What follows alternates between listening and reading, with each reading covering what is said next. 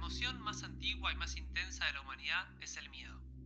Y el más antiguo y más intenso de los miedos es el miedo a lo desconocido.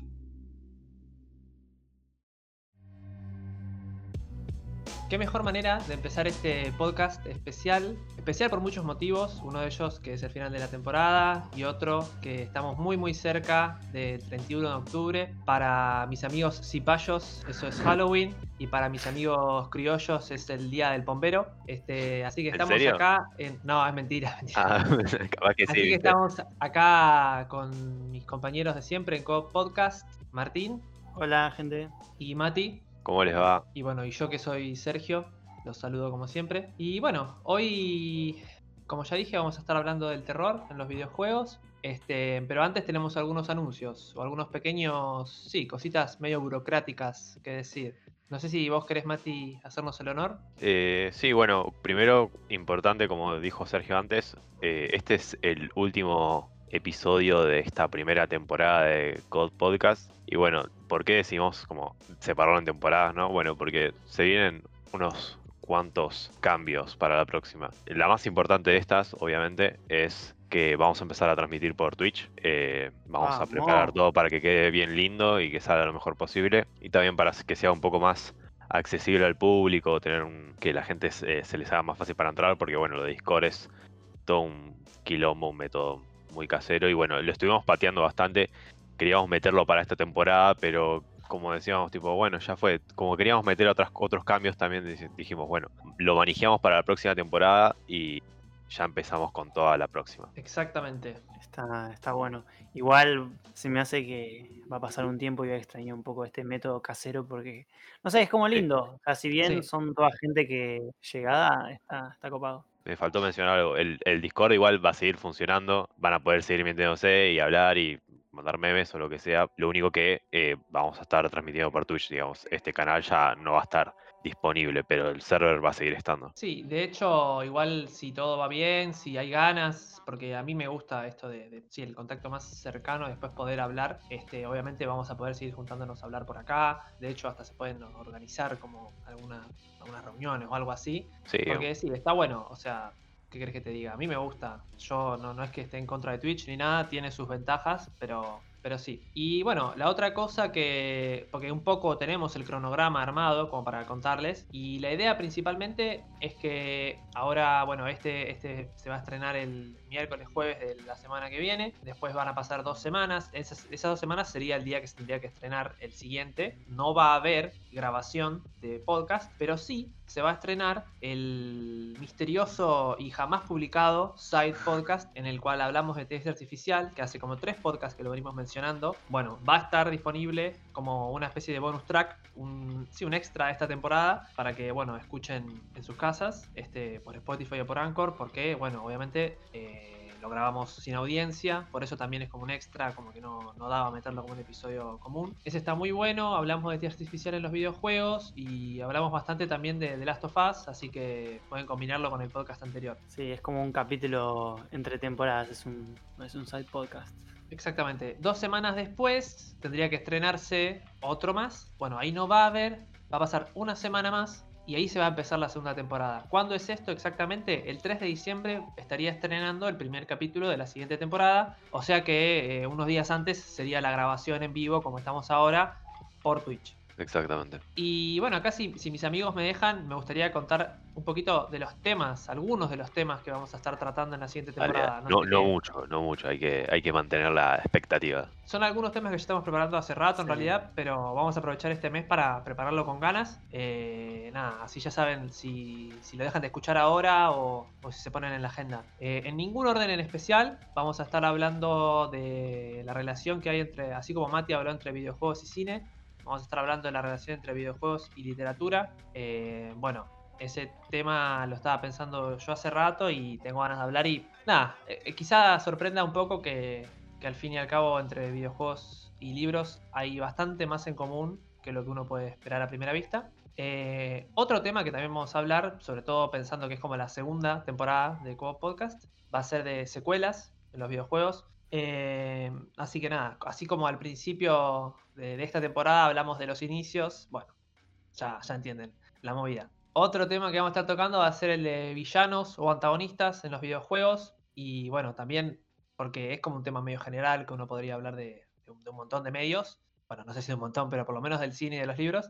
Pero nada, también ver qué tienen de especial en los videojuegos. Y por último, estamos queriendo convencer a Martín de que juegue al Silent Hill 2. Así le dedicamos un episodio especial a ese hermoso juego. Pues convencer, como si, como si, como si no quisiese. estamos, apurando, eso es Claro, estamos apretando para que lo haga de una vez por todas. Así que nada, creo que esos eran todos los, temas, las cosas que había que decir, ¿no? ¿Algo más?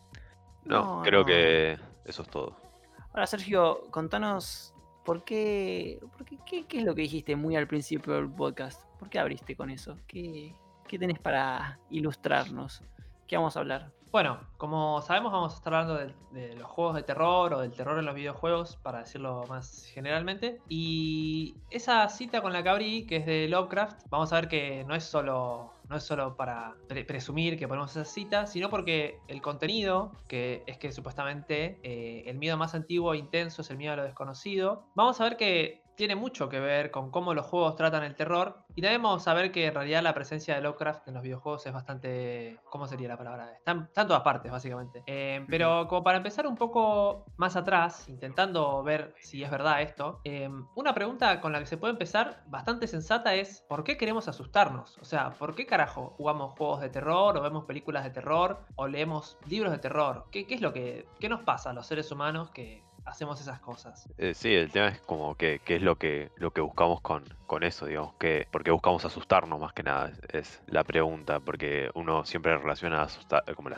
sentimiento de, de, miedo como algo negativo, entonces porque alguien buscaría eso. Sí, sí. Yo creo que uno busca eso como algo que le remita un sentimiento como fuerte, digamos, como algo que uno no se puede encontrar, digamos, de manera tan como segura en, la vida real, porque cuando vos te encontrás eso, en general es en situaciones a lo mejor de, peligro o uno le puede llegar a ocurrir algo que, no le guste, digamos. En cambio, si uno eh, juega un juego, lee un libro o ve una película, uno no tiene que preocuparse porque le ocurra más que otra cosa que asustarse, digamos. Sí, aparte es medio loco, ¿no? Porque si te pones a pensar, no sé, supongo que en regla general, en la vida real, si te topas con una situación que te dé miedo, terror, horror, que, o sea, que te cause como algo negativo, quizás lo que, poniéndome en esa situación, lo que uno podría hacer es tipo huir, o sea, salir, escapar, tratar de escapar de eso, evitarlo tanto literal como o psicológicamente. Es como que, bueno, me aíslo de eso o literalmente me, voy a la mierda. Em, pero claro, decís, bueno, si, si en la vida real sería algo así, ¿por qué, en los, ¿por qué alguien le pone play a un, a un juego que sabe que le, que le va a causar eh, más o menos miedo. Sí, más, más, allá de que, más allá de que los seres humanos son unos bichos interesantes porque hacemos ese tipo de cosas, yo esta pregunta se la pasé acá a mi amigo Lucas, que está en la audiencia, el estudiante de psicología, y le dije, bueno, a ver, o sea, ¿cómo, cómo respondería esta pregunta? ¿O qué tiene, qué tiene alguien como vos para decir al respecto de esto? Y básicamente su respuesta tenía que ver con que no voy a atreverme a usar términos técnicos porque sería un pecado si los usara mal. Entonces, básicamente la idea es que si bien el estímulo de terror puede ser el mismo, lo que cambia es el contexto. Entonces, el hecho de enfrentarse a ese estímulo terrorífico en un contexto distinto es lo que lo vuelve algo, si bien negativo, no tan negativo. Lo termina convirtiendo en algo positivo. Em, hay algunos ejemplos que voy a, no voy a mencionar que tienen que ver con el dolor y eso, que bueno, todos entienden. Acá en los comentarios hablan de la adrenalina también. Yo pensaba, cuando estaba pensando en esto, pensaba qué pasa, por ejemplo, con las montañas rusas, porque si bien no dan miedo en el sentido de miedo de terror, sí, eh, te generan como una, como una algo como si estuviera andando en un auto a 200 kilómetros por hora. Bueno, yo sí tendría miedo ahí, pero como sé que algo...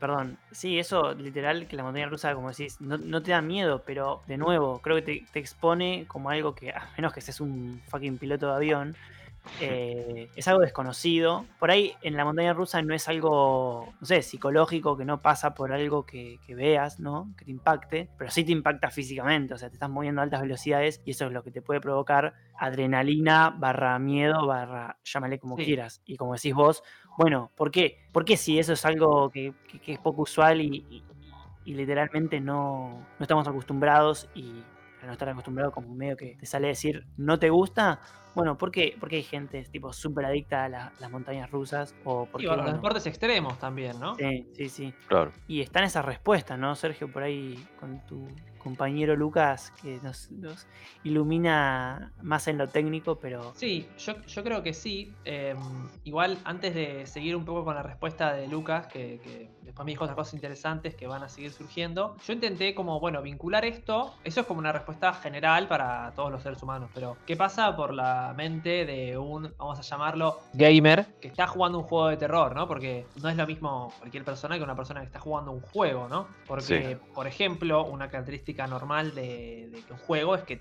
tenga algo de desafiante, por lo menos algo que te motive a seguir, etcétera, etcétera. Y si un juego de terror no te motivase a seguirlo jugando, bueno, lo sacás al toque. De hecho, es algo que puede pasarte en un juego de terror, que te da tanto miedo que lo apagás o pones pausa y te vas. Eh, entonces yo pensaba que quizá, en, términos de videojuegos, lo que puede pasar con, con la gente que juega, así como alguien puede jugar un juego de pelea en el cual al principio te cagan a trompada, pero después de a poco vas dominando los controles, vas superando tu frustración de perder y vas ganándole a tus enemigos o lo que fuera. O así como también te puede pasar lo mismo en cualquier juego que tenga algún otro tipo de desafío, ya sea intelectual o, físico. Bueno, físico en el sentido de, mover los dedos, ¿no? Eh, quizá una manera de encarar el terror en los videojuegos para algunas personas es, bueno, de dos maneras. A ver si puedo jugar lo suficientemente bien como para evitar el terror. Eso sería algún género de juegos de terror en los cuales yo tengo que evitar el terror. Hmm. Eh, y también puede ser la otra. No, ahora, así como en otros juegos yo tengo un enemigo, un boss o lo que fuera, en este es el terror, el enemigo, o es el desafío que yo tengo que superar. Entonces,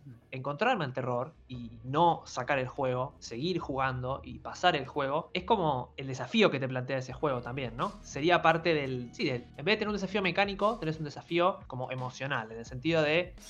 No me dejo asustar. Pero sí, está, es interesante. El tema es que, por ejemplo, en la primera que nombraste, que sería evitar el terror, lo primero que se me viene a la mente tipo, literalmente, no sé, una run corriendo, así como loco, no sé, empezar yo el Slender o no sé, un Oblast, tipo hacerte una sí, qué sé yo, pasar, decir, bueno, voy a pasar el juego rápido. Eh, son dos cosas. Primero creo que eh, según qué juegos, por ahí si un juego que, se aboque muy a eso y lo hace bien, pero si el juego no está hecho para eso, para que vos vayas corriendo para todos lados y no vayas lento y no leas notitas y, tengas que pensar, bueno, si vos como que te tomás el trabajo y lo sacás de eso, como que lo descolocás al juego y creo que pueden pasar dos cosas. Una, le, le sacás el, el terror, pero no porque lo hayas vencido mentalmente, sino porque estás haciendo cualquier cosa, es como, no sé, el símil de cuando estás recado de miedo, bueno, le pongo pausa.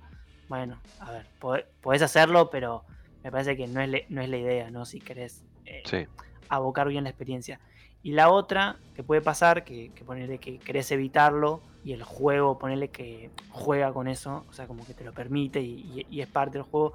Creo que no existe escapar del terror, porque el mismo escapar es como que te estaría dando miedo, ¿no? Como tipo, hmm. o sea, no es que, ah, bueno, corro y no me da miedo, no, corro, corro y tipo, la puta madre. O sea, hay una tensión en el momento de escapar. Usemos dos ejemplos. Eh, si vos tenés un juego como la Amnesia, ¿no? Para mí es el, paradigma de este tipo de juegos. La idea es evitar el, momento de terror. Si bien todo te da un miedo, todo es medio terrorífico, eh, la idea es evitar el momento en el cual, por ejemplo, te encontrás con algo. O si vos sabés que está ahí, es no ir para allá o cosas así. En cambio, un juego como, por ejemplo, los Silent Hill, el terror está en todas partes. O sea, no pasa tanto por el bicho que viene ahí. Por más que vos no estés con ese bicho, el terror está en en todo momento. Entonces, a veces, más que decir lo intento evitar, es más, bueno, a ver si puedo arrastrarme a mí mismo a completar esto, a seguir para adelante. Y no importa que corra, o sea, corre lo rápido que quieras, que igual no lo vas a poder pasar al juego. Quizá, no por menospreciarlo, pero quizá en un juego como la amnesia, vos sí podés correr y pasar el juego, porque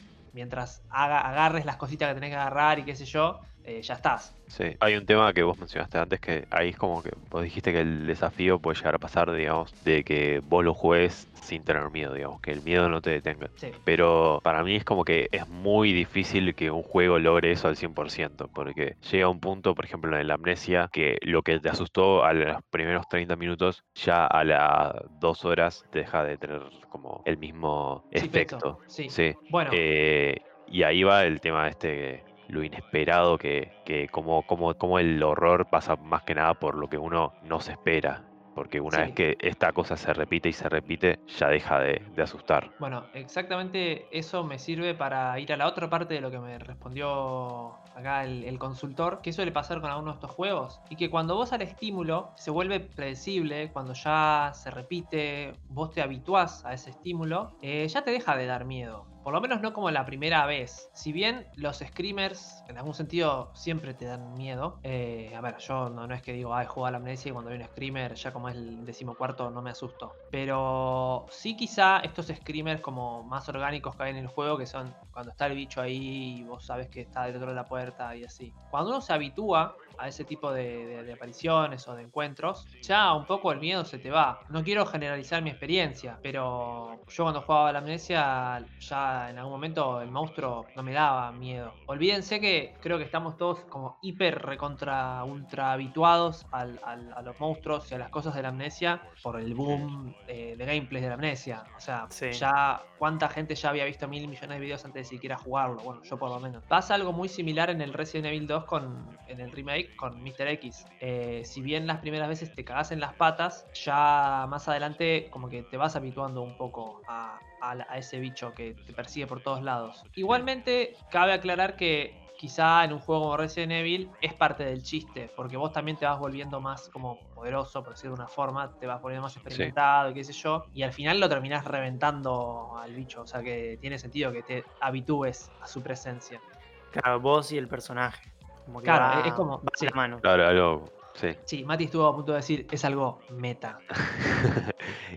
Iba a decir la palabra con M. Igual eh, mencionaron algo, bueno, que es más que interesante y creo que es como, decimos, bueno, vamos a hablar de, películas, vamos a hablar de videojuegos de, terror. Casi de las primeras cosas que se me ocurren, tipo, en experiencias, son tipo, malditos screamers. O sea, dan que hablar su uso, ¿no? Yo creo que, a ver, si tuviera que resumir un poco mi opinión, creo que están correctos, pero logran eh, un estímulo tan, tan primitivo, tan natural, que es como re fácil, ¿no? Yo me pongo, no sé, soy un diseñador de videojuegos, chabón, te quiero asustar, listo, te meto screamers porque estoy apelando a lo fácil. Y creo que ahí está el tema, con el tema de los screamers, que es que eh, asustan, nadie lo puede negar, el que, el que niegue que tenga miedo por, los screamers, no sé, está, mintiendo, pero son como lo fácil. No creo que estén mal, como, o sea, como concepto, pero se me hace que, no es lo mejor y no, no termina apelando a un, a un miedo que te quede... O sea, al, al buen miedo, me parece. Prefiero un miedo que sea tipo como concepto y que sea un ambiente, ponele, a que tipo, un bichito ahí. Yo, creo que el tema, de, el tema del, screamer, jumpscare, como quieras llamarlo, más que miedo, yo diría que es como un susto, es como algo que te dura lo que dura el jumpscare. Pero igual muchas veces el jumpscare es más lo que te asusta el, el estruendo del ruido o lo justamente totalmente inesperado, porque capaz que vos estás en en nada, ¿viste? Capaz re tranquilo el lugar y de repente te salta un scream y decís, la puta madre, y sí, ¿cómo no me voy a asustar con esto si se me pone la, la cara del chabón en medio de la pantalla y me, grita con un sonido? Es que aparte fíjense que si pensamos en jumpscares y screamers y esto de aparece algo y me asusto, ni siquiera es exclusivo de los juegos de terror. Digo, ¿nunca les pasó de estar jugando en algún juego, por ejemplo, al Dark Souls, y estar corriendo rápido, confiado, pensando que mataste a todos, y de pronto girar en una esquina y, chocarte contra un enemigo y putear como si hubiera sido un screamer? Y bueno, en realidad no era un screamer, pero tiene que ver con esto de algo que aparece repentinamente. Claro, bueno, igual es como que ahí es algo que, digamos, del juego que, que no está hecho como para que sea un un, screamer o un jumpscare. No, en cambio, tipo en, en las cosas así. O sea, es un juego que el miedo pasa porque te metan chabones gritándote en la cara y es como que, bueno, está bien, pero es algo demasiado fácil. O sea, obvio que me voy a asustar con esto. Más allá, aparte de lo fácil, que si querés es un punto en contra, yo creo que el, mayor problema que puede tener ese tipo de terror es que, además de, como dice Martín, que es tipo fácil, también sirven como una liberación de, de la tensión. O sea, yo a veces juego un juego de terror, me sale un screamer, me cago en las patas, pero después quizá me empiezo a reír hasta de, la, de los nervios. Y es como que te descolocan tanto que te sacan de esa inmersión y como que te hacen relajarte casi después, ¿no? No sé si a ustedes les pasará igual, pero imagínense en juegos como por ejemplo el Silent Hill 2, en el cual todas las apariciones, por ejemplo de Pyramid Head, que tranquilamente podría ser un, enemigo que, que, sirva para Screamer y que sirva para estar ahí rompiéndote las pelotas, aparece como algo más del entorno, aparece tranquilamente, se va tranquilamente, hace sus cosas, tu tensión va subiendo, va subiendo, va subiendo, va subiendo, vos estás re tenso, estás re como duro por todo lo que estás viendo, lo que está pasando. Y en un juego como la Amnesia, vos estarías esperando el screamer que te haga alargar toda esa tensión. En cambio, ¿qué pasa en un juego como Silent Hill 2? Bueno, sí, hay un momento ahí medio tenso en el cual capaz le pegas un par de tiros al bicho, con la manera tan tosca que, que pasa eso en un Silent Hill, y el juego termina. Y te vas a tu cama y te llevas a tu cama. Esa sensación tipo, ¿qué carajo está pasando? ¿Qué mierda acabo de ver? Y, nunca, nunca liberás como esa, esa tensión, ¿viste? Sí, es, algo que hacen no solo con Pyramid sino con, con, los enemigos y todo eso, de que, es como lo contrario a, un jumpscare, porque el juego siempre está avisándote de que hay un enemigo porque vos tenés una radio que se activa y hace sonido cuando hay un enemigo cerca. Entonces vos ya sabes que va a haber un enemigo ahí, pero eso es lo que te da más miedo, porque en Silent Hill vos tenés la neblina o si estás tipo dentro de un edificio la oscuridad y no puedes ver más de tres pasos adelante tuyo. Entonces sabes que hay un bicho, pero no sabes bien qué bicho va a ser o si va a estar a la izquierda, a la derecha o atrás tuyo mm. pero sabes que está y eso es como la, tensión que se genera que, que, para mí es mucho más interesante y funciona mucho más lindo que, que un jumpscare o un screamer. Sí, es como más complejo y por ahí apela algo primero más duradero que un, jumpscare y también más sí, como decís vos, más, más rico, más. Pienso que un buen híbrido entre estos dos caminos es el Alien Isolation, ¿no? Porque si bien la estructura general es más parecida a la de una Venecia, también tiene estas cosas de impredecibilidad. Primero porque el, alien se comporta de una manera más eh, random, por decirlo así, o menos predecible que quizás los monstruos de la amnesia o del soma, o bueno, no, no lo juego así, no lo menciono. Eh, y también tiene esto del radar, que es como el radar que tienen en la peli, que todo el tiempo podés estar viendo dónde está el alien. O sea, literalmente no, no te va a sorprender en ese sentido el alien. El, tema está es que también ahí vos, el, el, radar ese, bueno, no es como un mapita que te dice, bueno, está exactamente acá. Es un radar con un puntito que se va acercando.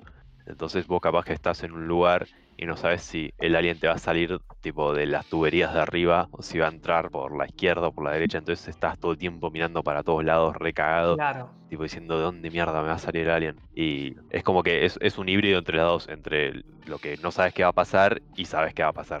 Sí. Eh, está muy bueno. Bueno, eso también lo hace un poco recién el 2 con Mr. X y los pasos y todo eso. Vos todo el tiempo estás escuchando los pasos cuando se acerca y estás recagado. Diría que la diferencia es que Mr. X es un poco más predecible y también es una vez que apareció es muy fácil de evitar. O sea, es muy fácil de, hacerle la contra. En cambio, el Alien, bueno, eh, ya no tanto. Vos, vos, Mati, me parece que querías decir algo de, del cine y los juegos, ¿puede ser?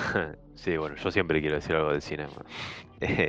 estaba pensando el tema de, bueno, es inevitable siempre hacer la comparación, obviamente, entre el cine de, horror, digamos, de terror y los juegos que, hacen lo mismo, digamos. Y cuál es, digamos, la diferencia, cómo, cómo interactúa cada uno con, este género, si querés decirle, eh, y qué es lo que aprovecha cada medio para hacer su cosa. Y, si querés, puede ser la pregunta también de qué puede llegar a dar más miedo, por así decirlo. Mm, y... y yo tenía un punto acá de que la principal diferencia entre el cine y el juego es que vos en el cine eh, tenés un, un rol, digamos, más de, de espectador, más de estar afuera de, la ficción de todo lo que está ocurriendo, digamos. Vos no tenés control eh, con los personajes que estás viendo que se pueden encontrar, digamos, vulnerables con, con, el, con el antagonista, el monstruo o cualquier cosa que esté pasando. Pero en cambio en el juego sí, vos sos el, el que está siendo acechado, digamos. Entonces eh, depende de todo de vos eh, lo que ocurra con el personaje. Y es como una tensión extra que se le pone al, a la persona cuando le está cuando le está viendo jugando. Mm, yo quiero decir algo para darle la palabra a Sergio y que me putee. Eh, voy, a, decir algo y Sergio me va a decir ah sí sabes que es muy interesante lo que decís tenés razón o quiero que me putee pero para mí, eh, en términos generales, ¿no? Eh, y exagerando un poco, eh, un videojuego de terror puede llegar a ser más inmersivo por tener otras herramientas que lo que puede llegar a ser una película de terror. Después tengo, tengo ganas de, es que igual comparación eso, absurda, eso creo que es indiscutible que un juego tiene el mayor poder de, inmersión que una película. eso mm, yo pienso, para mí, yo pienso lo mismo que vos, pero me parece que Sergio, por lo que estuvimos hablando un poco, eh, para mí lo, una cosa que tiene el, el juego que no solo digamos es algo que se puede ver solo de los juegos de terror, sino de todos los juegos en general, que es el, el, poder de crear como si fuera un, un mundo adentro, un universo, digamos. Como que la película lo puede hacer, pero no tanto como el juego, digamos. Sí, sí. Yo dije inmersivo, sí. Sí, claro. a ver, indiscutiblemente, indiscutiblemente los juegos tienen el poder de ser más inmersivos. Este, si vos te los tomás en serio, ¿no? Porque tranquilamente puedes jugar un juego para cagarte de la risa, así como puedes ver una película de terror en una joda y cagándote de la risa.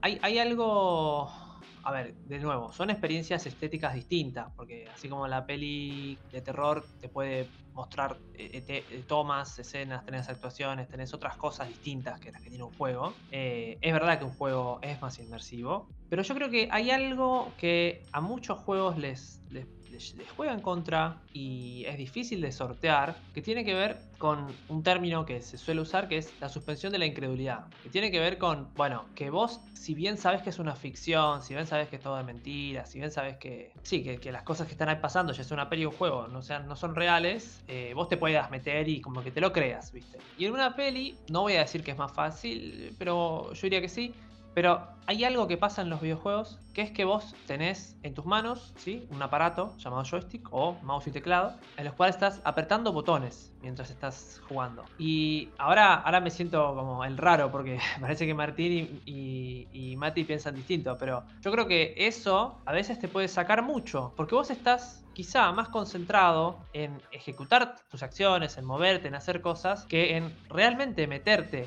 en ese juego. Olvídense de, porque alguien me va a decir, bueno, entonces entonces, si vos no lo, no lo haces, por ejemplo, ves a alguien jugar, bueno, ver a alguien jugar es más parecido a, ver una peli, quizá. Eh, quizá más te dé risa en realidad porque ves a, una, a otra persona cómo se asusta. Pero yo, yo siento que entre la inmersión ampliada de un juego y la persona que lo juega, está metida la, interacción entre medio como una, o sea, la interacción física, ¿no? Como algo que te puede sacar de la inmersión, ¿viste? Eh, mm, porque tiene que ver con, manipular un objeto con tus manos mientras lo estás haciendo. Pero, por ejemplo, olvídate de, si estás tipo, viendo un gameplay de una persona que lo está jugando y te causa gracia que se asuste. Imagínate que es un gameplay tipo grabado y solo lo estás viendo tal cual como si lo estuviera jugando vos. No es diferente las sensación que como si lo estuviera jugando, para mí es mucho más el miedo que te genera que vos estés manipulando todo eso y que te sentís como muy, digamos, así como el personaje se puede llegar a sentir vulnerable, vos te sentís vulnerable como jugador porque lo estás manejando, digamos. Sí. Y un poco eso lo que decís del, control y todo eso es verdad. Yo creo que, no sé, no se me ocurre, no se me ocurren por lo menos ejemplos en mí de que me sienta como, extra, eh, como extraído de la inmersión por culpa de, de algo como el joystick o el teclado. Como que siento que justamente los juegos de terror hacen un buen trabajo y que le dan mucha bola a todo lo que es la atmósfera y la inmersión para mantenerte ahí como encerrado y no sacarte por nada. Y muchas veces uno hasta casi que se olvida que, que lo está manejando con un teclado, con un joystick. Más si uno juega más juegos, obviamente tiene como una mayor facilidad con los controles y los teclados, entonces es más difícil como salirte. A lo mejor alguien capaz más aficionado y todo eso que todavía no lo tiene tan claro con los controles y, las teclas y se puede llegar a confundir en, botón y botón, puede llegar a pasar. Igual siempre depende ¿no? del juego, porque hay juegos que son más complejos en los controles, en las mecánicas. Y por eso es también que existen tantos juegos que son de terror, la mayoría son bastante simples a nivel mecánicas. Sí, eso, eso quería decir yo, quería, quería interrumpirlo a Sergio, pero bueno, lo, dejé hablar. ¿Qué es eso? Que si vos pensás en términos generales, me puse a pensar en el gameplay de, distintos juegos de terror y no son muy complicados. Y por ahí, en, sentido gameplay, ¿no? Y controles y cosas que puedes hacer. O sea, no tenés tantas opciones. Alguien me va a decir, no, porque en el tal. Bueno, sí, ya sé, siempre hay excepciones. Pero creo que no sé si es tan válido decir, como si fuera una premisa, que en los videojuegos el hecho de estar jugando con un joystick y vos manipular te saque un poco de, esa suspensión de, la inmersión, ponele. Pero es verdad que si eh, la haces mal, puede ser que sí. Entonces ahí, como resolución se puede ver que, nada, como dije, como dijo también Mati, que por ahí en general los juegos de terror en términos de gameplay eh, son simples o tienen un buen armado de, escalado de, gameplay, que vaya tipo la línea de dificultad eh, de una forma en la que no, no, llega al punto de que sea tan complicado moverte, jugar como tal, que te saque de esa, de esa inmersión al punto de decir, no, bueno, pará, o sea, me está dejando de dar miedo porque quiero saber cómo hacer esto y, te, bueno, te empieza a sacar. Sí, mira, si, quieren hago como una contra, una segunda contrarrespuesta mía y después pasamos a otro tema porque este, este es un buen tema, podemos estar hablando un buen rato y yo creo eh, dos cosas. O sea, todo lo que dijeron, afortunadamente para los oyentes, es verdad. O sea, es verdad que estos juegos suelen tener como unas mecánicas más bien simples y qué sé yo. Pero estábamos hablando de películas. Pensemos en eso. Cuando vos pones, le pones play a una película, supongamos que estamos viendo una película en un entorno serio. O sea, eh, apagaste la luz, te pusiste a ver la peli o estás en un cine donde la gente no habla eh, y no hace ruido, lo cual es bastante... Eso sí que no puedo suspender mi, mi incredulidad. Imagínate en situación, vos le pones play a la peli y a los 5 o 10 minutos ya te metiste en la peli y a menos que la peli se cometa una guasada de error o, algo así o algo sí muy increíble, lo cual pasa en las películas, eh, no te saca. Y, lo que tiene también, si querés, de malo, una peli, pero de malo en el buen sentido, es que las cosas que van pasando, vos tampoco las no tenés control y quizás eso sea peor, no mejor, en el sentido de que te asuste más, porque vos no podés frenar lo que está pasando ahí. olvídense, no me digan, sí, le pones pausa. Eh, vos no, lo podés frenar. En cambio, en un juego, si, sobre todo si sos una persona experimentada, sí tenés maneras de contrarrestar ese miedo. puede ser mirar para otro lado, correr, irte. Ni te digo en juegos en los cuales tenés cosas como armas para defenderte, ¿no? Em, en cambio, no es lo mismo estar disparando un arma en un juego a un zombie o a un monstruo o al alien que estar viendo una película en la que un personaje le dispara a alguien. Porque en el momento en el que vos te pones a, jugar así, ya es un momento en el cual para mí la inmersión eh, cambia, cambia un poco. Eh, es mejor, boludo. Para mí es mejor. O sea, no sé, perdón, si querés seguir, no te quise interrumpir, pero el hecho de que vos, por ejemplo, tengas un arma, sí, ¿por qué vemos una también algo que se ve mucho, la, vulnerabilidad, viste, en, un personaje pero, de terror? Sí, para, para, para, ahora, vamos al tema de la vulnerabilidad, pero yo, quiero, yo quiero como cerrar esta idea que es, cuando yo estoy jugando a un juego como el Alien, yo que, no sé, cuando juego, creo que juego bien a los juegos, o sea, sé manejar el control y todo, estoy como pensando eh, mucho como en el sistema que, subyace al juego, ¿no? En el sistema de, bueno, eh, corro con este botón, con este otro abro el menú. Y si bien estoy inmerso, porque estoy inmerso, no es que no, me puedo meter porque estoy jugando, no dejo de pensar, bueno, con Tab saco el mapa, con Q cambio de arma, y no dejo de ejecutarlo como, como quizá puedo ejecutar un, ataques en un juego de pelea, ¿viste? Entonces, yo creo que eso puede ser un una desventaja, si querés. También puede ser en otro sentido, no de inmersión, en otro sentido una ventaja porque te puede meter mecánicamente. Pensemos en un juego que no es 100% de terror como el Bloodborne, en el cual aparte del bicho terrorífico que te está metiendo, que te está veniendo a cagar a sopapos, eh, vos tenés que, a la vez que te estás asustando un poco por el grito, por el ruido, por la música, tenés que estar a la vez haciendo todos esos, usando todos esos controles, porque si no, te morís. Y hablando de morirse, que es también algo intrínseco de la interacción, cuando en un juego vos te morís y revivís, bueno, no voy a decir que eso en general sea tan negativo, pero un poco te puede llegar a arruinar la inmersión. O sea, a mí me pasa, si estoy en una parte difícil de un juego de terror, en la cual me muero dos o tres veces y ya se me fue un poco el miedo. Más bien estoy cansado o estoy frustrado. Esas cosas en una película no te pueden pasar. No te pueden pasar, literalmente no te pueden pasar. Mm, no, pero sí, no sé. O sea, tenés razón, no sé qué te diga. Sí, tenés razón. El, tema, el tema de las muertes, digamos, o sea, es verdad que a un punto, digamos, el, fracaso en el juego no es tanto como de, uy, me cae todo, me mataron, capaz que la primera sí te da miedo, pero después ya eso termina de, de cansar. Pero el tema también de, del terror, de, todo esto de la vulnerabilidad, que como también le hace un poco de, competencia al, cine, es el tema de qué pasa cuando se pone también como un, como un desafío también en el juego, que vos a la vez de que estás cagado por sea la atmósfera o, el bicho o lo que sea, también tenés que como concentrarte y decir de bueno, le tengo que meter un tiro en la cabeza, me quedan cuatro balas y no le puedo pifiar porque si no me quedo sin balas y me mata.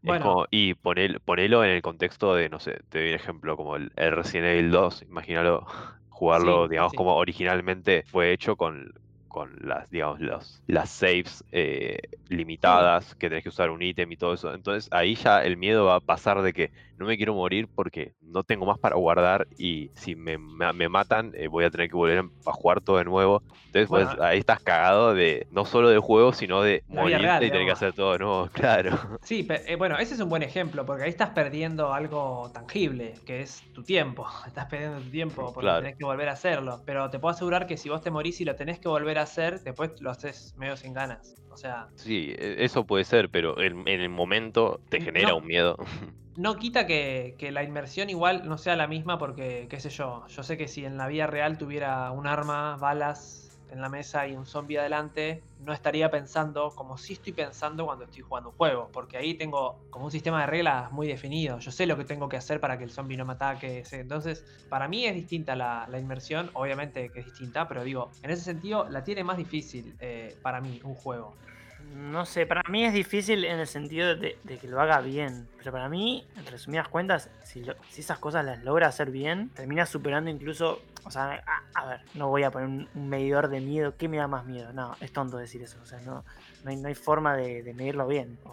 requeriría mucho, mucho análisis. Pero hay cosas, por ejemplo, lo de la muerte, que lo pones como algo. Sí, como algo negativo. Que decís, bueno, si te matan mucho, termina siendo pesado y te saca, te saca de la inmersión, entre comillas y te saca del miedo, lo cual es algo eh, negativo. Y decís que en una película no te puede pasar. Pero a ver, valorar eso como algo bueno, como algo malo, es como, no sé, es como injusto ponerle porque, qué sé yo, es como decir, bueno, pero una película de terror no da tanto miedo porque, ¿sabes por qué? Porque miro para otro lado y, y listo, no me da miedo. Bueno, no, No, la es idea que- es que cuando uno juegue o vea una película, trate de, de hacer esas pequeñas boludeces. Perdón, para- perdón, para perdón. estar inmersos. Perdón que te Sí, sí. interrumpa, pero el tema es que si yo en una película miro para otro lado, estoy haciendo literalmente algo que no debería hacer. O sea, se supone que si vos estás viendo una peli no tenés que mirar para otro lado. Entonces, que igual yo si miro para otro lado sigo teniendo miedo, pero olvidémonos de eso. En cambio, en un juego estas cosas que yo identifico como problemáticas son cosas intrínsecas al juego. O sea, son las cosas que yo tengo que estar haciendo para jugar, si no, no Claro. estoy jugando. No la podés sacar del juego y decir, tipo, bueno, Claro, quiero un juego no, no que no tenga esto. Sí, exactamente. Y otra cosa que, se mencionó hace un poquito y, que tiene que ver con esto de las mecánicas simples de los juegos de terror, o bueno, de algunos juegos de terror al menos, es el tema de la vulnerabilidad. Y yo digo, primero que nada, lo que yo pienso, así vemos qué piensan ustedes, y es que eh, si bien la vulnerabilidad estaba presente en, en los juegos más clásicos de terror, Quizá era una vulnerabilidad que también venía de lo tosco que eran los controles. Siempre se dice esta cosa de que, bueno, los Resident Evil viejos, Silent Hill, Alone in the Dark, esos juegos tenían controles toscos, cuenta la leyenda, para que vos no pudieras ser como un buen luchador de monstruos. O sea, si vos podés Claro. pelear bien, podés disparar bien y lo que fuera, y no te da miedo. En cambio, al ser tan tosco, tiene los controles de tanque, la puntería es medio extraña, como que te da más miedo. Bueno, eso se Claro, dice. como sos un tipo común. eh, En la mayoría de esos juegos, como tipo, tipo no sé, James de Silent Hill o, o Leon, eh, era como un cadete novato. Entonces, como Bueno, el Doom, el Doom es un buen contraejemplo, o sea, como tipo, Claro, tenés- por eso por eso no es un juego de de terror. y claro. Sí. Bueno, pero si bien había vulnerabilidad ahí, eh, a partir de juegos como por ejemplo la Amnesia, y quizá, ahora no me acuerdo en qué año salieron, pero eh, el Slender, eh, Sí, todos estos juegos, 2012, más o menos, 2010. toda esta 2012. época se instauró la movida de, bueno, un buen juego de terror te hace sentir vulnerable en el sentido de que no tenés manera de defenderte ante la amenaza. Y si bien esto tiene un paralelo con el cine, ¿no? Porque en general el cine de terror, personajes son vulnerables, esto en un videojuego se suele traducir como no tenés prácticamente mecánicas. O sea, las mecánicas son agacharte, abrir puertas y tirar objetos que hagan ruido. Con Sí. suerte. Obviamente que en el- eso en el Slender no puedes hacer nada de eso, solamente puedes caminar. Y en juegos como el Amnesia po- podés hacer esto, tenés la lamparita, bueno, se te apaga la luz. Y, y fueron un boom esos juegos, pero yo estoy harto. Estoy harto de que los juegos de terror sean así, tipo, basta. Basta de juegos de terror que en los cuales no puedes hacer nada y siempre que te encontrás con algo malo, eso algo malo te, te mate de rápido, no puedes defenderte de ninguna manera. No porque esté mal, y no porque no sea también lo obvio a la hora de pensar en un juego de terror, sino porque ya fue. Puede haber tanta variedad de, de- de cosas de terror que concentrarse en eso, tipo Amnesia, Soma, Penumbra, Alien Isolation, Outlast. Outlast, todos esos juegos de terror que son como los representativos del género terror. Sí. No quiero decir que son todos iguales, pero son todos iguales. O sea, en algún sentido lo son, ¿viste? Y más cuando la historia tampoco es tan fuerte. Porque si vos me dijeras, bueno, narrativamente te atraen mucho, te enganchan, te... por lo menos a mí, quizá alguien ahora me dice que le gusta mucho la historia de la amnesia o del Alien Isolation, bueno, puede ser. De todos esos juegos, el único que para mí tiene una historia decente es el Soma, porque también te da miedo con la historia, bueno, y toda esa movida, pero sí. me hago esta pregunta, porque si bien critico esto, no, no tengo la solución tampoco. No sé cómo se podrían hacer videojuegos de terror en los cuales no se repita este cliché de la vulnerabilidad, de bueno, sos vulnerable entonces no tenés manera de defenderte. Claro, es que es, complicado, pero justamente como el ejemplo que dio Martín recién, bueno, si vos agarrás y pones a tipo un chabón como, como el Doomslayer y que todos los bichos que tengan los recae a tiros y... Pero no es de terror. claro, ya, ya deja de ser de terror, ya deja de... Mm.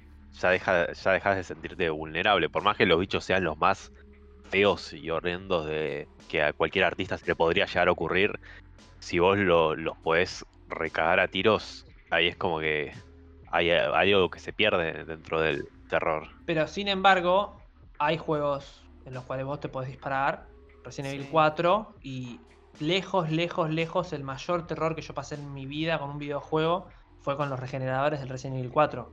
Sí. Fíjate cómo, subvierte, cómo subvierte esa movida, porque vos, si bien les podés disparar y todo, eh, siguen unas reglas distintas a, las de los demás bichos que hay en el juego. Claro. Entonces, bueno, te, caga un poco la vida. Y también, eh, otro ejemplo es el Bloodborne, hmm. con algunos bosses o encuentros así, en los cuales hay bichos estrafalarios, y vos sos una, o sea, jugablemente sos una bestia también. Entonces. Bueno, pero ahí está la cosa igual de que, por ejemplo, el regenerador del Resident Evil, por más de que lo repuedas cagar a tiros, no lo puedes matar tan fácil, digamos. O sea, es de lo más complicado de matarlo. Más que encima le tenés que disparar ahí en el, corazón para matarlo, que no lo puedes matar con balas normales. Te juro que hasta el día de hoy me siguen dando miedo, pero fíjate cómo es la cosa esto de habituarse. Que sí, yo ya me habitué un poco y ya no me causan tanto miedo, porque aparte ya tengo como el plan sistemático de cómo matar a los, regeneradores. Y hoy en día, eh, cuando tenía 13 años no era lo mismo. Ahora me guardo todas las granadas en el juego y se las tiro a los pies para que se mueran de una. Ah, bueno, pero para eso también. A, ver. Te rompe la inversión. Sí, pero no le quita el mérito, porque con una película también, o con lo que sea también. Eh, a ver, no sé, Outlast por primera vez no te va a dar tanto miedo como la segunda, como la tercera. Y, juegos así, no digo que se vuelvan eh, ah, sin miedo, pero hay, cositas que me parece. Bueno, por ahí, por ahí algunos se vuelve sin miedo, se vuelven Batman al jugar el juego, pero por ahí un poco más, un poco menos te, siguen dando miedo. Es como un poco el, el, dilema que decías recién, digamos, del tema de las mecánicas y todo eso, porque, o sea, no sé, yo por lo menos al, al Resident Evil 4, no sé, si bien te puede dar miedo en partes como el regenerador y todo eso, no considero un juego de terror con todas las letras. No, es, sería un supuestamente survival horror, ¿no? Claro. Pero, perdón, porque eh, la verdad que a mí es un juego que me gusta mucho. me acabo de pensar, otra parte que también da mucho miedo, y de hecho la última vez que lo jugué hace menos de un año, me dio miedo, es la parte de los novistadores. Que son estos bichos que son invisibles. O sea, medio que los ves. Los ves un poquito como medio traslúcidos. Eh, pero es una sección horripilante y vos tenés que dispararles y matarlos. como todo, en el juego. Pero sin embargo, de nuevo, eh, juegan con las reglas que uno puede llegar a tener. Porque, ¿cuáles son las reglas que uno tiene para jugar un Resident Evil? Bueno, eh, no sé, disparo a la cabeza, cuchillazo o patada, ¿viste? Con el Quick Time Event. En el piso, cuchillo, cuchillo. Gasto pocas balas, me las guardo, etcétera, etcétera. En cambio, estos bichos te, rompen ese esquema. Igual que los perros también pasa. Te tiro, te tiro un dato curioso sobre esos uh, bichos. Perros de mierda. La otra vez estaba viendo un video de, de speedruns de Resident Evil 4 y hay algo que se llaman los speedruns, que ahora no me acuerdo el nombre técnico, pero tiene que ver con el tema de las variables de repetición de tales bichos, tipo de los zombies, tipo que tantas chances hay de que haga esto. Hmm. Todos puteaban esa parte de los bichitos esos porque es el que más altas variables tenía de hacer cosas distintas, digamos. Creo que tiene un término, creo que es RNG, puede ser. Algo así era, no me acuerdo sí, bien. es Random Number Generator. Sí, y bueno, ahí también está el tema de, capaz lo, lo inesperado, ¿viste? De lo, del bichito ese. Bueno, queda la pregunta abierta. ¿Cómo, ¿Cómo podemos superar el cliché de la vulnerabilidad? Yo para que los juegos de terror de acá a 10 años no sigan siendo todos iguales. Claro. Igual tampoco confundir eh, vulnerabilidad con, con dificultad, porque vos no, no, necesariamente van de la mano. Onda, uno tendería a pensar que sí. Un poco sí. Sí, y sí. Si en el amnesia no me encontraran nunca porque están súper fácil y el bicho para que me vea tengo que estar parado adelante, no me voy a sentir vulnerable. Entonces tiene que ver un poco. Yo creo que a lo mejor el tema de la vulnerabilidad, o sea, volviendo a lo de las mecánicas que dijiste antes, pasa de que te encontrás con tantos juegos así, porque se me hace que si vos le das tantas como opciones o mecánicas o cosas así al jugador para, para que utilice el juego, también como que se va diluyendo todo mm. el, el, terror, digamos. Pero vos podés tener miedo por otras cosas, podés tener miedo por motivos narrativos, o sea, miedo por tu identidad, miedo por cosas que están en, juego, miedo por cosas que se pueden perder. Digo, quizás es más difícil de transmitir en un juego, pero vos podés tener miedo por otras cosas. En el, Silent Hill vos no tenés miedo por solamente porque hay un monstruo que te puede hacer daño. Tenés miedo por todo, por el mundo, por la narrativa, por tu situación, por lo desconocido de todo y por lo impredecible también. Sí, sí, sí. Sí, saben que, saben que con lo que estábamos hablando, como que yo no lo había pensado, pero siento que a la hora de hacer un videojuego de terror que funcione, eh, se me ocurrieron tres, por lo menos de lo que hablamos ahora, tres como limitantes que tipo medio que no puedo decirte. Bueno, uno es el tema de la vulnerabilidad, que es algo complicado de hacer, que tipo no pasarte, hacerte súper vulnerable y también la dificultad, porque si te morís 800 veces te pasa lo que dijo Sergio, que medio te frustras y te saca un poco. Pues si es demasiado fácil, que tipo, viene, viene el bicho, bueno, jaja, me cago de risa, total, le voy a pasar por al lado y no pasa nada. Y voy a agregar otro que es el tiempo, el tiempo de duración de un videojuego. Quizás me puedan rebatir con algún contraejemplo, pero siento que un videojuego de terror no puede durar mucho. Con mucho me refiero, no sé, cada vez, bueno, eso, la industria cada vez va cambiando en lo que respecta a qué es mucho tiempo. Pero siento que no puede ser muy largo, porque... Tenés razón si, si es muy largo, termina pasando algo como que, bueno, a menos que el juego se... Sí, el juego por ahí se puede reinventar, ¿no? Como que de la nada, un giro, pero tiene que jugar con eso que es desconocido, es la, es la clave. Entonces, si vos te habituás, deja de ser desconocido y algo que te daba miedo por, tipo, che, cómo se comporta este bicho, che, una zona desconocida, che, no veo. Bueno, ya sabes, tipo, vengo jugando 30 horas y bueno, me cago de risa. Esta casita que me daba miedo, la paso corriendo, sé que acá hay un bicho, tengo que esquivarlo. Entonces es complicado porque tenés que crear un juego cortito, no puedes hacer un mundo, mundo abiertos. Hay mundo abierto de, terror porque se me hace que. Sería como medio imposible. Y bueno, guarda, porque supuestamente Level Within 2 es semi mundo abierto, pero es una cagada, así que. Ah, igual no lo jugué. Y bueno, eso igual lo que decís eh, pasa con, con el Resident Evil 7. Es como que se alarga un punto de que, o sea, ya está, la, casa dice, bueno, ya pasó la sección de la casa, ya, ya sabemos que ya pasaste bastante tiempo, ya te dejó de dar ahora pasemos a otra cosa. Y ya cuando dice pasemos a otra cosa, decís, está bien, pero no era necesario. Tranquilamente podía cortar ahí y listo, me quedaba con la casa que lo que la mayoría se lleva cuando juega ese juego con la familia y eso. Fíjate cómo se vale de esto que dice Martín, el Resident Evil 2, el remake, porque justamente se vale de tu, de tu, habituamiento a los entornos y eso es como una mecánica justamente, o sea, que vos uses el mapa, que planees tus viajes, que sepas dónde está cada cosa para que vuelvas y etcétera, etcétera. Entonces, si bien es verdad que vos vas perdiendo el miedo, eso no hace que, o sea, se resta eso, pero se suma otra cosa a nivel mecánico. Sí, bueno, tanto hablar de, mecánicas, inmersión, eh, yo quería traer un tema que ya le dedicamos un podcast entero, pero bueno, yo tengo, me quedé con ganas de seguir hablando del tema, es el tema de, la cuarta pared en, los juegos de terror y cómo muchos juegos de terror hacen uso de, esto, digamos. digamos es, muy común encontrarse, digamos, eh, más, más en los juegos de terror de ahora, como que siempre ya casi es un cliché de que te metan cosas de, de, terror, pero un poco tiene que ver con el tema este de la, de la inmersión y es como algo así como si querés decirle una si la inmersión busca meter al, al, jugador adentro del juego, cuando un juego hace uso de la cuarta pared para asustarte, es como decir, bueno, no te metes en el juego, entonces yo salgo del juego y te asusto a vos personalmente. Y, y, es como que está muy, está muy, muy bueno cuando los juegos hacen eso, muy interesante. Para más info, vayan a escuchar el podcast que le dedicamos a la cuarta pared, ¿no? Sí,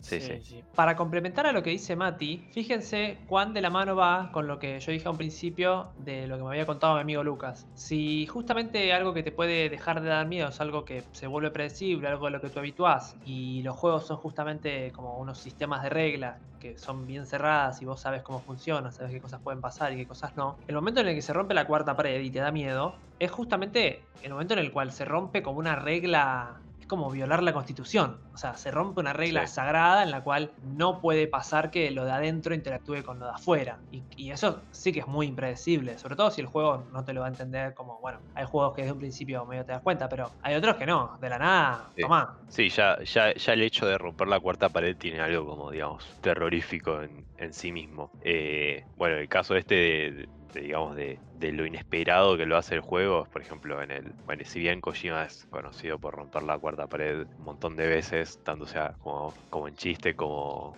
como en serio, en el Metal Gear Solid 2, en un, llega un momento en el juego que es como que se empieza a volver todo loco y pasa de ser un juego, digamos, de digamos, los típicos de, acción y, digamos, toda la historia kojimesca a ser un juego de terror con todas las letras y es completamente inesperado. Y si bien ya tiene unos años el juego y capaz que no genera lo mismo que generó en su momento, sigue dando miedo para mí. Y es como bastante como choqueante, digamos. Sí, sí. Obviamente que ya hoy mucho se sabe de eso, porque ya se dijeron muchas cosas. Este, pero sí, claramente por, no spoilearlo así muy a grandes rasgos, una de las cosas que pasa es que en un momento como que el juego te marca que perdiste, pero en realidad no perdiste, o sea, estás jugando todavía, y te manda como a la pantalla de Game Over y ves ahí arriba como la pantallita, pero vos seguís jugando ahí y está todo como mal escrito y te quedas medio, medio perturbadísimo. También, tipo, siempre vos hablas con un personaje que más o menos te dice lo que tenés que hacer, digamos, vos lo puedes llamar en cualquier momento y te guía, y ahí es como que hace todo lo contrario en guiarte, porque te dice como un montón de, de cosas sin sentido o cosas como apagar la play y andate y decís qué mierda está pasando, esta qué mierda está pasando, está pasando, está pasando. Cosas sin sentido, cosas como apagar la play y andate. La emoción más antigua y más intensa de la humanidad es el miedo. Y el más antiguo y más intenso de los miedos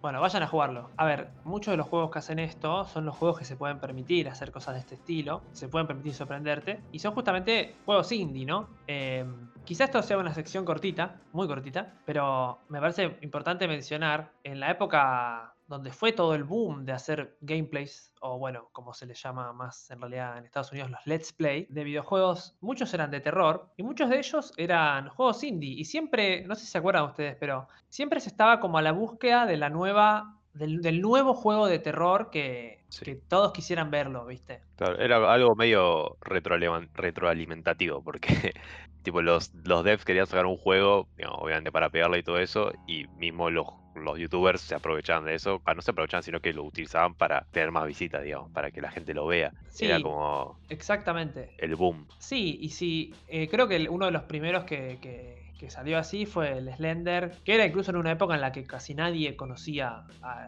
la leyenda urbana de Slenderman. Salió el juego, que. Aparte, ¿qué, tienen esos juegos, no? Que al estar hechos con poco presupuesto, medio así nomás, también hay algo perturbador en eso, ¿viste? Sí. Juegos de esa época hay un montón. El, I'm Scared. Bueno, también se dio este fenómeno que no sé si quiénes se acordarán de SCP, que SCP es como una Wikipedia trucha, o sea, es como es de mentira, la cual el chiste es que la gente escribe como si fuera entradas de monstruos o cosas de la vida real eh, y hace como, sí, como si fueran unos artículos, casi, casi rozando lo, científico, pero todo, todo mentira, ¿no? Y entonces hubo una época en la que salían un montón de juegos basándose como en historias de eso. Había uno de una escalera, que el juego era, bajás una escalera, mucho tiempo, estás como 20 minutos bajando, bajando, bajando, te aparece un screamer fin del juego.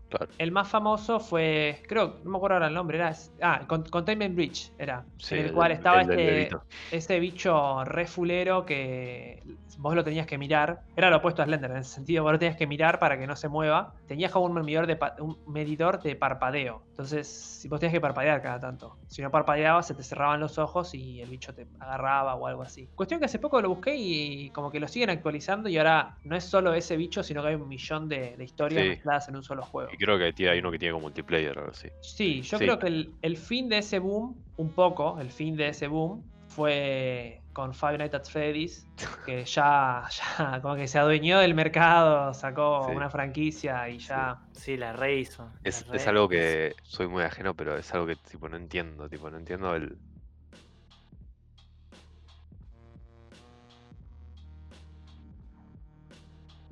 Final Fantasy es como que no lo entiendo todavía. Creo que no me asombra el éxito, pero sí, como decís vos, eh, me asombra el éxito entre, entre los niños, fans de Day Gamer. Pero fíjate que nosotros, Mati, éramos chicos cuando jugamos esos juegos también. Tendríamos 11, 12 años. También lo que pasa es que tuvimos acceso más tarde a todas esas cosas.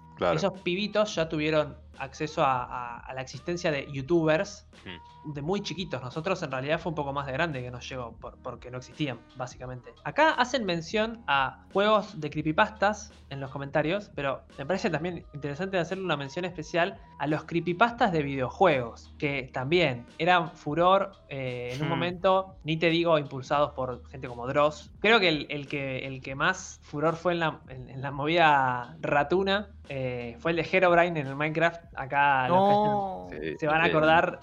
bueno, pero, pero eso fue a tal punto de que, o sea, que la misma empresa del juego agarre eso y, lo utilice para su propio beneficio como una pseudo publicidad, poniendo, no sé, en las patch notes nuevas de, esa época, me acuerdo que ponían, eh, sacamos a Herobrine, tipo, ya no está más en este juego. Es como, ah, ¿qué? Estuvo, viste, jaja, un chistecito. Es verdad que muchas desarrolladoras también se aprovechaban un poco de, esta movida y agregaban como easter eggs o cosas ocultas que, hacían perturbar a la gente para que, sí, para que estuvieran hablando de eso. Ninguno supera el, el Tales del Sonic. Exactamente, estaba por decir decir lo mismo. el, el, ¿Cómo era? El Tails Doll. Era, Tails Doll. Qué miedo me da esa mierda, boludo. No quiero, no quiero hablar de eso.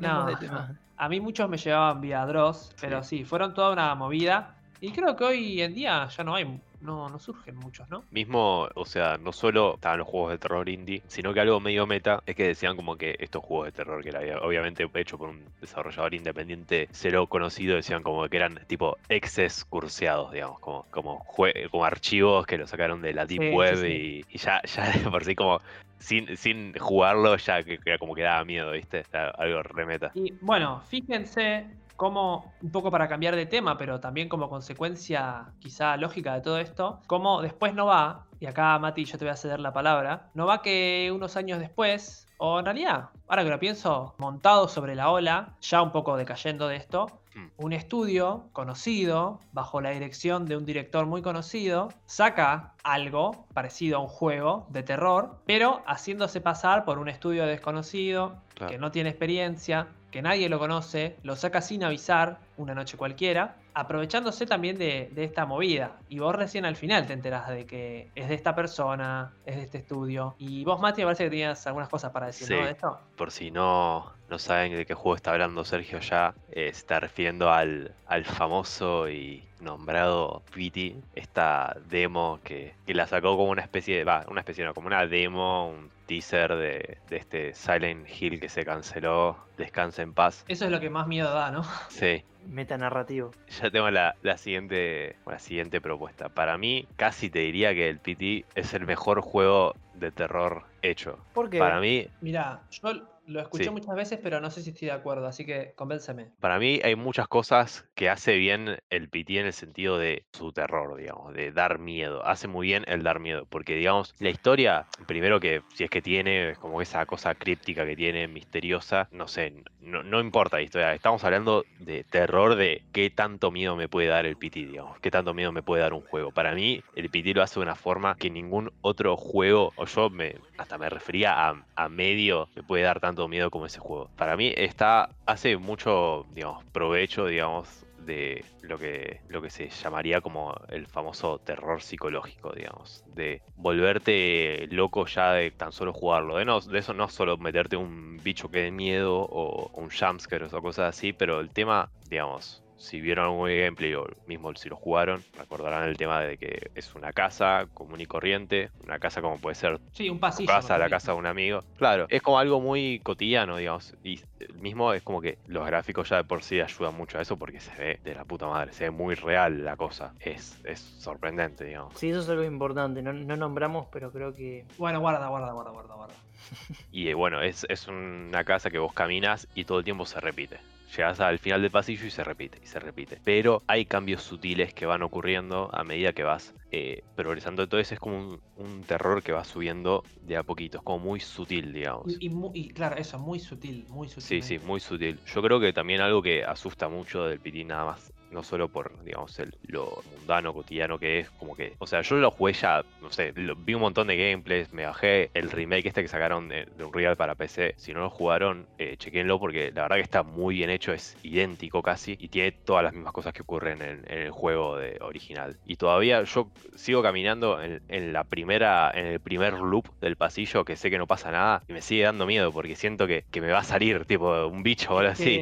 Es casi como un ex, como decís vos, un ex maldito, ¿viste? Porque entre toda la historia de su cancelación y no sé qué, ya, ya casi que lo abrís y sentís que ese mundo está ahí. Y está ahí en tu Play, o bueno, en tu compu, si te bajás el, ese recho con el Real. Está ahí y sí, vos te metes. Y, pero bueno, sumando esto que decís vos, Mati, eh, fíjate que hay otra cosa distinta que hace. El otro día hablábamos un poco de las cosas cotidianas en los juegos de terror y demás. Y si bien hay, hay juegos que tocan eso, como por ejemplo los elegir originales, en los cuales parte del terror puede venir por, sí, una persona con culpa, una persona maltratada, etcétera, etcétera. Sí. Eh, ¿Qué cosas escuchás vos y qué cosas ves vos en esa casa a lo largo de lo que te dura el juego? Y ves cosas de. Primero que ves cosas como de una familia. Pero las cosas que se escuchan en la radio son como casos de. Son como casos de femicidios, ¿no? Porque es un hombre que, no sé, se vuelve loco o lo que fuera. Y todas las noticias que pasan por la radio son: eh, hombre agarró un hacha, mató a su mujer y después se pegó un tiro. Eh, hombre hizo esto con su hijo, bla. Y un montón de cosas así que vos, mientras estás jugando eso, estás escuchando eso. Y es, es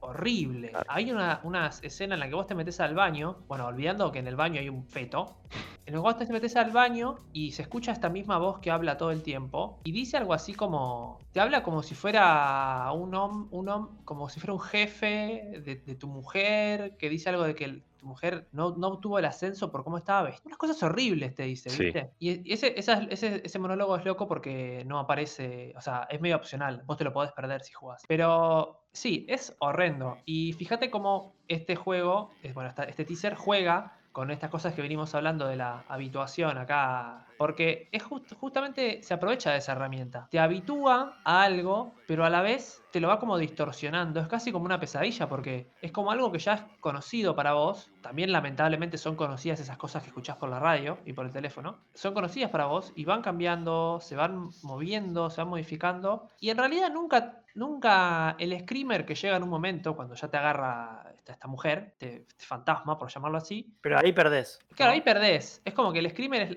es, morirte. Es el último, eso está bueno, porque es el último recurso. O sea, hay screamers, pero es el último recurso que te da el juego. Y, y lo peor es que vos, tenés que seguir. O sea, no es que terminás cuando... Y bueno, ahí entra la cuarta pared también porque el juego para resolverlo básicamente tenías que ah, resolverlo en comunidad. Tipo, tenías que encontrar unos mensajes en un montón de idiomas para saber qué hacer. Y una de las cosas que... Fíjense, One Cursed es esto. Tenías que hacer cosas como, por ejemplo, eh, entrar a la habitación cuando se escuchaba un ruido, quedarte quieto, dar 10 pasos, pues mirar por un lugar, hacerle zoom y lo último que tenías que hacer era por el micrófono decir el nombre de la mina. Que vos el nombre de la mina lo sabías a partir de estas notas, pero el juego no te decía ni una palabra. Yo creo que, digamos, todo esto lo que mencionás, un factor muy importante que hace, digamos, tan emblemático al PT y para mí es algo que aporta mucho al, al terror, al miedo, es como el factor altamente como enigmático del juego, digamos como que todo es muy enigmático, que te lo dan mucho en, pedazos y no. O sea, vos empezás ahí, empezás en una casa, no te dicen ni dónde estás, ni qué pasó, ni quién sos vos, y ni siquiera sabes lo que tenés que hacer, porque vos te movés por ahí y seguís repitiendo, pero no sabes cuál es el fin de todo eso. Sí, de hecho, tranquilamente podés caminar y caminar y dar vueltas y nunca hacer lo que tenés que hacer y no pasa nada. Y yo creo que también va mucho por eso, eh, de del miedo de que, que a la vez es como un, miedo más, eh, como, no sé, casi real, porque el tema este de, lo que escuchás y lo que, lo que te muestran no son, no son tipo los monstruos de la amnesia, no estás en una mansión embrujada y no es que estás leyendo un texto que lo escribe un necromante. O sea, como que. Sí, es como que sos, sos un chabón que está en una casa re común que puede ser una casa, aparte, como bastante familiar, digamos, no es que es como la típica de mansión de terror. Y es eso, escuchás esos mensajes en la radio y todo, y todo pasa tan como sutil. Mismo los, digamos, este fantasma que aparece es como una persona, digamos, es una persona eh, común, no es que es algo muy, muy raro. Y también como aparece, y hay muchas cosas random también. Perdón que te interrumpa, pero es que es clave. Hay cosas que son casi random. Hay veces que aparecen en un lugar, en otro, así como. Entonces, casi que en un momento se volvía un desafío para la gente el encontrar o poder ver ciertos eventos dentro de ese lugar. Y había algunos eventos que sucedían con muy pocas probabilidades. Entonces, imagínate, de pronto le pasaba a alguien y era algo nuevo. Mirá, encontré que acá, si mirás acá, justo se ve a la mina, por ejemplo. Entonces, como la gente re loca. Para mí, o sea, no por algo el juego tuvo tanto éxito, por todas estas cosas que mencionamos, pero ahora está la, realidad, digamos. A mí me parece que el PT es un juego excelente de terror, tipo un juego que a mí es el que más miedo me dio en mi vida, pero hay que tener en cuenta que, este juego es como una especie de, teaser, digamos, es un juego que dura, no sé cuánto jugarlo, ¿qué tarda? 30 minutos jugarlo. Sí, no, sí, sí, sí, si durara más, Claro, ahora, claro, ese es el tema. Si esto sería un juego completo y, y, usar los mismos recursos que usaste en estos 30 minutos, se, se acabaría muy, muy, muy rápido este sentido de, terror. Habría que, ver con cómo, cómo, cómo iban a innovar para, para el juego completo, ¿no? Tipo, qué, qué es lo que van a meter. Es que, es que si te pones a pensar, hilando un poco este juego con todo lo que venimos hablando, veo que es una muestra de, de todo esto, porque muestra que quizás hacer un juego de terror memorable o como dice Mati, objetivamente bueno, eh, es complejo. Y, el PT te, lo demuestra, porque para mí hace cosas muy bien, pero que al mismo tiempo son cosas que se salen un poco de, lo convencional. Por ejemplo, hablamos de la duración, uno de los temas. Bueno, medio que queriendo sin querer que dure tan poco es algo bastante positivo. Es como crearse una experiencia cortita, concisa. Lo bueno, si breve, dos veces bueno, dijo un hombre sabio.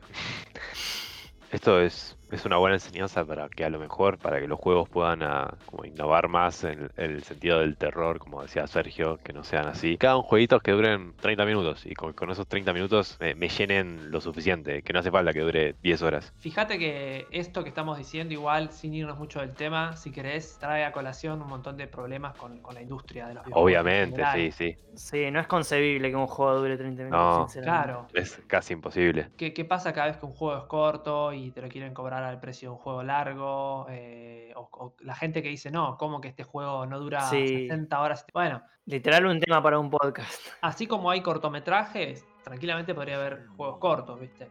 Y son, son experiencias mucho más fuertes a veces, ¿viste? Sí, obviamente. O, tenés un, podcast como este que dura un montón y es bueno.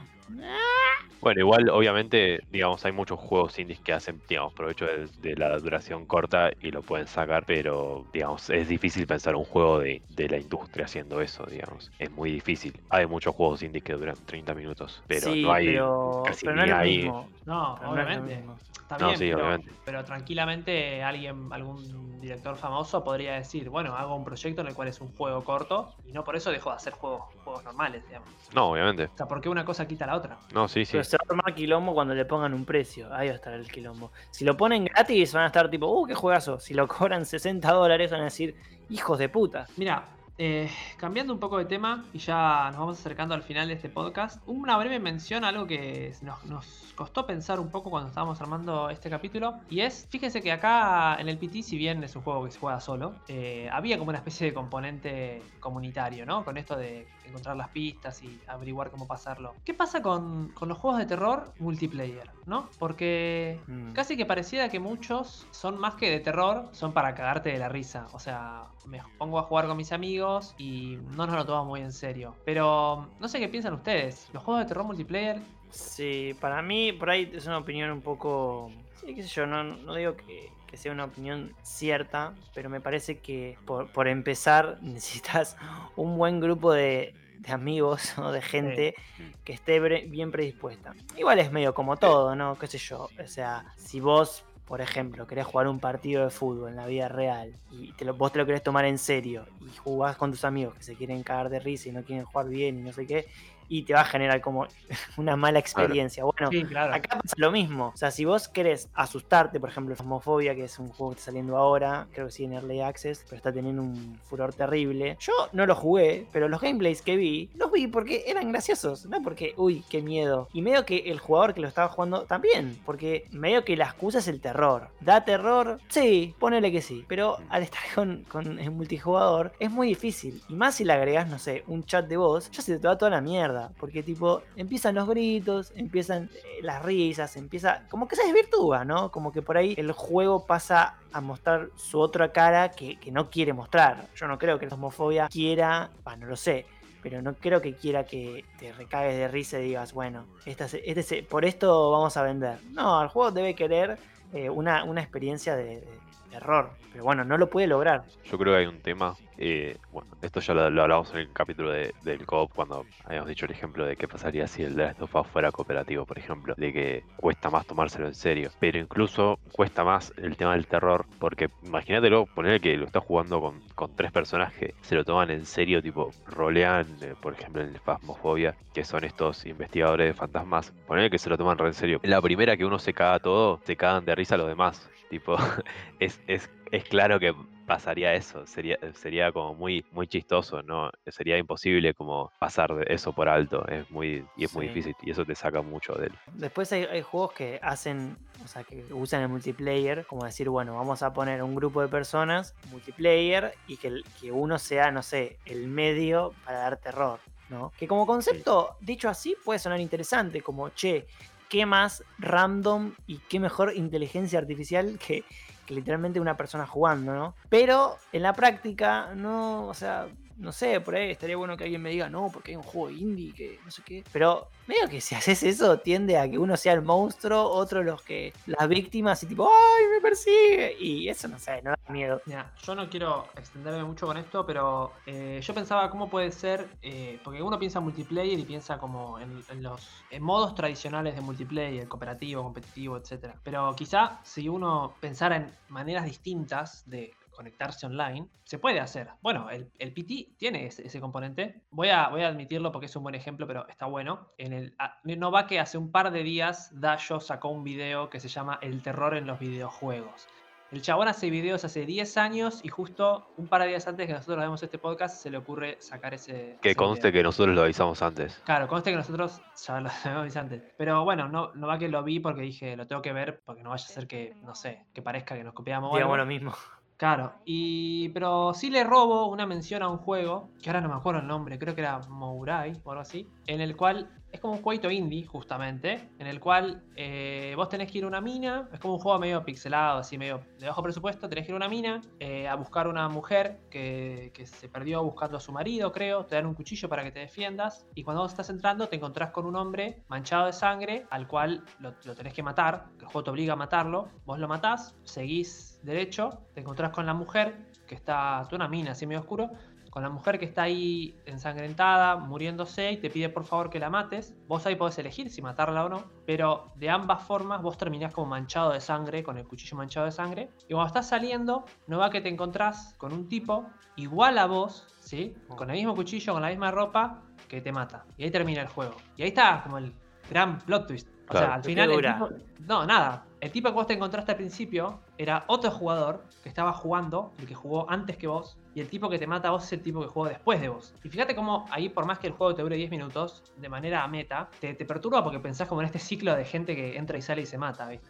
Y yo pensaba, ¿cómo puede ser un juego eh, multiplayer en el cual en realidad haya bots fingiendo que son humanos o haya cosas que vos te pensás que son NPC y en realidad sean como una especie una especie de Dark Souls pero de terror pensaba por ejemplo como en el Journey que no es un juego de terror nada que ver simplemente vas haciendo cositas y en un momento aparece otro personaje que vos como no te puedes comunicar ni nada tranquilamente te podés pensar que es un NPC de hecho más o menos creo que lo común es pensarse que es un personaje controlado por la computadora. Y recién al final del juego cuando terminás te dice vos compartiste tu viaje con Mengano de tal y resulta que era una persona imagínense agarrar ese concepto y volverlo perturbador para un juego de terror. Sí, sí, sí, está, interesante, pero creo que todavía no se ha logrado algo, por lo menos no el, entre comillas, triple A, como que no, no, se vio o no se va a ver dentro de un rato, pero ojalá que mi, mi, mi, una de mis últimas conclusiones cuanto a los videojuegos de terror. Siento que todavía tienen mucho que dar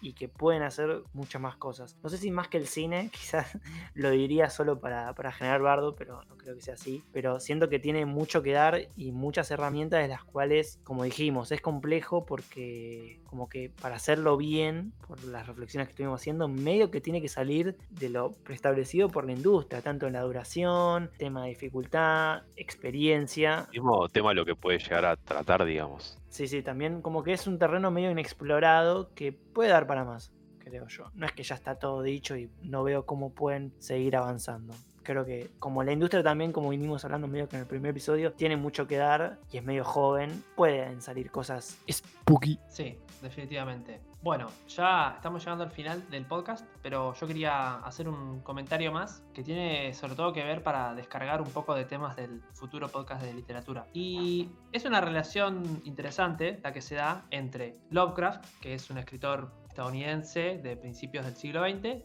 y los videojuegos. No, seguramente hay juegos previos, este, juegos tipo retro de computadora y demás, pero el primer juego de terror que, fue influenciado literalmente por Lovecraft fue el Alone in the Dark. De hecho, creo que en la tapa dice algo así como inspirado por los trabajos de H.P. Lovecraft. Eh, y yo sé que en realidad los, los, escritos de Lovecraft tienen una influencia en la cultura general, ¿no? O sea, cosas Lovecraftianas hay en todas partes tipo bichos con tentáculos, gente que se vuelve loca. Eso está en todas partes. Pero los juegos eh, lo tomaron como una manera más especial los juegos de terror, mucho más que, el cine eh, incluso, que creo que es lo que, a lo que yo quería llegar. Porque si bien hay muchas, pero muchísimas adaptaciones de juegos, perdón, de, cuentos o de novelas de Lovecraft, tal Call of Cthulhu, de poco salió uno que también se llama Call of Cthulhu. El Amnesia es altamente Lovecraftiano, si bien no en los monstruos, sí en, toda como la atmósfera, en, el, en, las palabras, en las cosas que dice, que usa, eh, el lauda, ¿no? Es, el lauda no es como algo muy, muy de esa época, Y esto de irse volviendo loco y ir perdiendo la cabeza y que al final vos pierdas la cabeza, de nuevo, si bien estaba presente en, juego, en, en escritores previos, es como la marca registrada de Lovecraft. Y muchos lo toman de manera medio pobre, digamos. ¿Por qué? Porque ¿cómo se lo toman? Ah, bueno, acá está Cthulhu, toma. Y es un bicho todo Lovecraftiano. Es una influencia bastante potente. El juego, que obviamente, ya, ya acá seguro Mati y algunos más deben saber cuál voy a decir. Una palabra con es el, es el que mejor toma esta influencia. Es el Bloodborne. ¿Por qué? Porque no solo te, tome la influencia, sino que te mete a vos en ese, en ese personaje. ¿Por qué? Porque bueno, el juego empieza como hombres lobo, bichos así medio monstruos victorianos, pero eso no es lo Lovecraftiano para nada, digamos. Pero más o menos por la mitad del juego Vos vas ganando conocimiento, literalmente tenés la. Esto lo hablamos en el podcast de las mecánicas y la narrativa, y empezás a ver cosas que antes no veías. Y algunas de esas cosas tienen que ver con dioses inconmensurables que te miran desde arriba y no hacen absolutamente nada con vos, o sea, como que te ignoran. Tiene que ver con bichos que son casi aliens, y de pronto estás pasas de un juego que era más tipo spooky a un juego que tiene más cosas como cósmicas. Y justamente el nombre que recibe el terror de Lovecraft es terror cósmico. Y sí, literalmente tenés una mecánica, como ya lo hemos dicho, de que te volvés loco y te morís. Te, revienta la cabeza por mirar cosas que te enloquecen. Está bueno el diálogo que se, establece entre un juego como el Bloodborne y esta obra de Lovecraft, porque en, los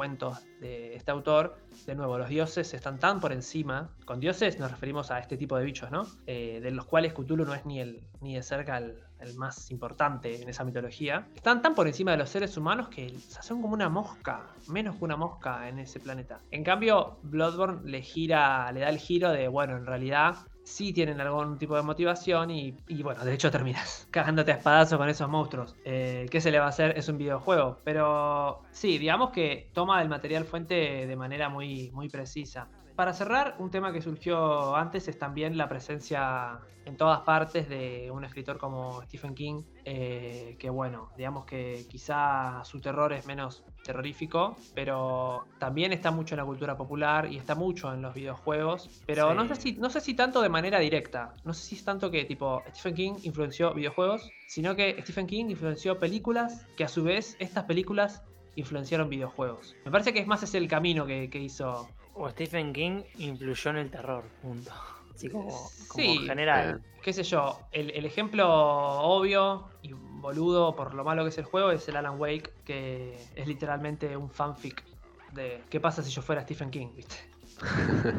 Pero sí, nada, es interesante igual que quizá los dos autores que más influyeron a los videojuegos sean justamente autores de terror y no de otra cosa, tranquilamente podrían haberlo sido. Claro. No sé si tienen algo más para decir ustedes. Eh, no, no acerca del tema, creo que ya dijimos todo lo que teníamos. Eh, es un tema que tenía muchas ganas. Es más, desde que empezamos el podcast dijimos, bueno, obviamente nos vamos a guardar el tema de terror para Halloween, ¿no? Sí. Como ya teníamos este tema hace rato. Y bueno, al fin lo pudimos tocar. lo teníamos para hablar y nos pareció una fecha adecuada. Así que bueno, Navidad se vienen el podcast de juegos navideños. Bueno, em, nada, terminó así como si nada la primera temporada de Co Podcast. Em, les recuerdo que vamos a volver estando a estar en vivo a finales de noviembre y se va a publicar el primer capítulo el 3 de diciembre aproximadamente. Sin embargo, entre medio van a tener para escuchar el side podcast de inteligencia artificial, que se lo recomiendo porque está muy bueno. Si bien nos quedó muy largo, no importa, pero van a tener eso para hacer en sus casas es como el, podcast curseado, es como el creepypasta Sí. Si lo escuchan, después se mueren. Si lo escuchan a, las 3 de la mañana, aparece Martín en el baño. También les vamos a llevar, vamos a seguir poniendo novedades con respecto al Twitch y los cambios que va a haber y etcétera. Porque sí, vamos a aprovechar este tiempo de, entre comillas, vacaciones para hacer eso. Pero tranqui que cuando decimos que termine la temporada, yo creo que no se entienda eso, no es que nos vamos de acá al año que viene. No, no, no. Ojalá, ojalá, pero no no hay, no hay descanso en este laburo. Hay que laburar para que, para que haya contenido y la gente escuche, si no. Claro, pero bueno, decidimos ponerle esta cosa de temporada porque también tenemos pensado sí, cosas nuevas. Sí, va a haber una especie de cambio de, formato, entonces, como para mantener las cosas separadas. Exactamente.